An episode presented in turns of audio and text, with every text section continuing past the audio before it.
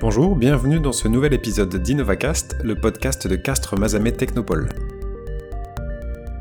Aujourd'hui, nous allons parler d'un acteur économique qu'on n'attend pas forcément dans le domaine de l'innovation et de l'emploi sur le territoire. Il s'agit d'EDF. Je vous propose d'écouter la conversation que j'ai eue avec Marc Verleyen, chargé de développement économique à l'agence Une Rivière, un territoire, avec laquelle Castres Mazamet Technopole vient de signer un partenariat. Alors parlez-nous un peu d'une rivière, un territoire. Qu'est-ce que c'est? Quelle, est la mission? Finalement, l'agence, c'est l'émanation de, Hydro, mais dédié au développement économique. C'est un programme national. Partout où on exploite des aménagements hydroélectriques, on a une agence. Et euh, on poursuit un objectif unique, c'est finalement de créer de la valeur sur les territoires et de l'emploi. Dans notre action, il y, a, il y a trois choses essentielles. C'est l'accompagnement des entreprises, euh, l'accompagnement des, territoires, mais il y a aussi, et c'est très important pour nous, le recours aux prestataires locaux sur nos propres chantiers. Ça, c'est notre, euh, c'est notre obsession. Notre force, c'est notre carnet d'adresses parce que l'agence euh, rayonne sur, sur plus d'une dizaine de départements dans le sud-ouest. Et donc ça nous permet de finalement de, créer des connexions entre des acteurs qui n'ont pas forcément vocation à se croiser tous les jours. Par exemple, on peut euh, très bien mettre en relation un, fabricant de, euh, de vélos euh, hydrogène qui qu'on va trouver dans les dans les Pyrénées-Atlantiques ou dans les Hautes-Pyrénées, par exemple, avec une, collectivité qui aurait le projet de mettre en place une, une station de recharge de, de vélos. Donc voilà, l'idée c'est de par le carnet d'adresses de mettre des gens aussi en relation. Alors c'est pas un soutien financier, mais c'est c'est pas négligeable dans voilà dans, dans le développement de projets. Et alors, quel, type de projet est-ce que vous accompagnez? Ça peut aller du gros projet en métropole toulousaine à des projets plus petits? Non, justement, alors je crois que les grandes métropoles n'attendent pas forcément euh, les agences parce qu'il existe suffisamment de structures euh, dédiées au développement économique. Par contre, euh, nos aménagements, pour l'essentiel, sont, implantés dans les territoires ruraux. C'est dans les territoires ruraux qu'on a décidé de, on a préféré cibler notre action au, au, quotidien, quoi. Et parce que, bah, justement, on innove dans les grandes métropoles, mais on innove aussi euh, à la campagne, euh, si j'ose dire, ou dans les vallées. Et l'idée, c'était par extension d'intégrer aussi dans notre périmètre d'activité euh, ces, ces PME, ces startups qui innovent. D'accord. Ça va de, la petite aide à, un dispositif qui est un prêt participatif sur des projets plus, plus dimensionnés, plus, plus conséquents, qu'on n'a pas encore eu l'occasion de, déployer sur le Tarn, mais l'idée, c'est d'être en veille à l'écoute des territoires et de ces acteurs pour les accompagner quoi, dans ce sens. Mais moi, c'est ça qui euh, m'étonne. Positivement, hein, je trouve que ça bien, mais c'est vraiment pas un terrain sur lequel on s'attend à trouver EDF. Alors, l'idée, c'est de faire le lien avec le territoire. Et le lien avec le territoire par les, entreprises, par les collectivités locales, par les, acteurs, en fait. Se limiter à l'accompagnement d'activités euh, strictement liées à ce qu'on fait au quotidien, c'est pas suffisant. Et euh, au fil du temps, on s'est rendu compte que dans les territoires ruraux, eh bien, il y avait aussi de l'innovation et que l'accompagnement proposé par l'agence pouvait par extension euh, aller sur ce champ-là aussi.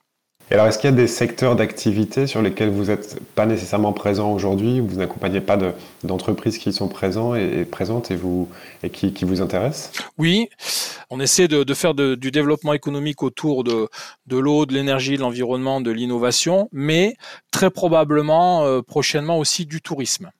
La, difficulté qu'on a, c'est que le tourisme, euh, par définition, euh, c'est plutôt de la saisonnalité. Donc on n'a pas, on n'est pas sur des emplois euh, pérennes. Et c'est pour ça qu'on a ce petit questionnement, c'est euh, accompagner le développement économique à travers le tourisme. Euh, quel, de quel, quel type d'emploi euh, on, on, on, parle en fait? L'idée c'est parce qu'on a par exemple de, bon, on a beaucoup de, on exploite beaucoup de, de grandes masses d'eau, de, de, grands lacs euh, sur lesquels on peut imaginer une activité euh, économique autour du tourisme. Mmh. Euh, on a par exemple accompagné la création d'un aquapark dans l'Aveyron. Bon, voilà. Là, on est sur des activités qui euh, génèrent euh, de l'emploi et du chiffre d'affaires, mais sur 3-4 mois. Quoi. Euh, est-ce, que, est-ce que ça vaut le coup de soutenir ce type d'emploi? Voilà, on a un questionnement, mais moi j'ai bon espoir parce que je, je crois beaucoup au modèle économique autour du tourisme. Hein. Dans, si on prend les Pyrénées en l'occurrence, on va vers du tourisme 4 saisons, donc on peut imaginer des emplois permanents tout au long de l'année. Et alors, comment est-ce que vous détectez les, projets que vous allez accompagner? Alors, c'est tout l'enjeu. C'est euh, justement à travers les, partenariats euh, qu'on a pu signer avec, euh, avec Initiative Tarn, avec la Technopole de, de, Castres-Mazamet. Eh bien, c'est là, on est en contact direct avec des acteurs qui sont au quotidien sur place. On s'est rendu compte avec la Technopole qu'il y avait des synergies possibles entre ce qu'on fait et ce qu'ils font. Et l'idée étant de, euh, au, fil du temps, de, monter en puissance par l'intermédiaire de ces partenariats sur des projets euh, de plus en plus ambitieux. Il y a des objectifs euh, chiffrés ou un nombre de projets que vous envisagez de, je ne sais pas, dans l'année à venir, que vous envisagez d'accompagner?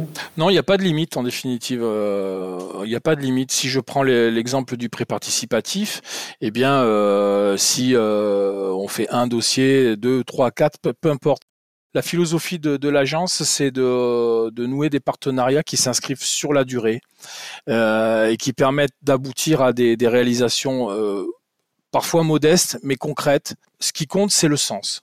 On parle d'innovation, mais c'est parce que si c'est innovant mais que ça n'a pas de sens, bon, euh, c'est pas très intéressant, enfin c'est pas très pertinent d'accompagner.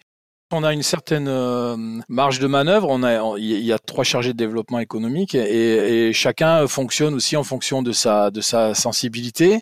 Moi, pour ma part, je m'intéresse beaucoup euh, à l'agrivoltaïsme. Si je prends l'exemple de la vigne, eh bien, par exemple, une vigne a besoin d'un certain nombre d'heures d'ensoleillement par jour. Au-delà de, ce quota, donc l'idée, c'est à ce moment-là de, basculer, par exemple, des panneaux solaires sur, sur les cultures pour, pour, pour, pour produire de l'énergie. Alors, qui peut, qui peut aller sur le réseau ou qui peut être destiné à de l'autoconsommation. Ouais, donc il y a une vraie passion pour déjà il y a une vraie passion pour le territoire et une passion pour euh, euh, ou une motivation pour euh, développer l'activité dans le sens de l'emploi. Dans le sens de l'emploi, qu'il soit direct ou indirect. Tous les matins à l'agence, on se lève en se disant bon, euh, qu'est-ce qu'on peut faire pour accompagner euh, la création de valeur, euh, la création d'emplois, le maintien de ces emplois, l'attractivité aussi des, des, territoires pour capter des emplois qualifiés et puis veiller à ce que ces emplois qualifiés restent durablement implantés sur, sur les territoires? Je vois.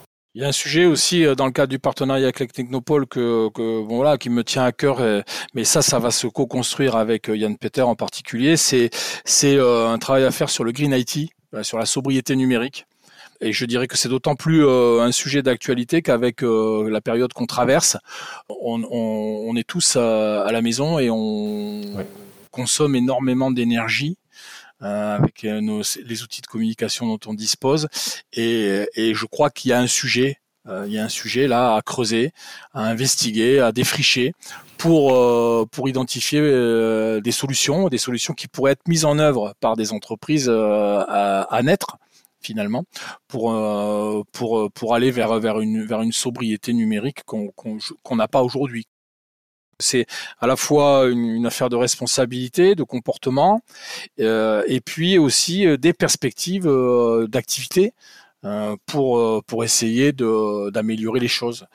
C'est très intéressant, donc merci beaucoup pour votre temps et vos explications, Marc. Mais je vous en prie. À bientôt. Au revoir.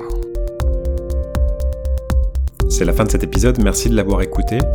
N'hésitez pas à vous abonner à Innovacast sur toutes les plateformes d'écoute. Vous pouvez également y retrouver tous les autres épisodes de ce podcast. Et si vous souhaitez plus d'informations sur Castres Mazamet Technopole, rendez-vous sur son site internet castres-mazamet-technopole.fr. À bientôt!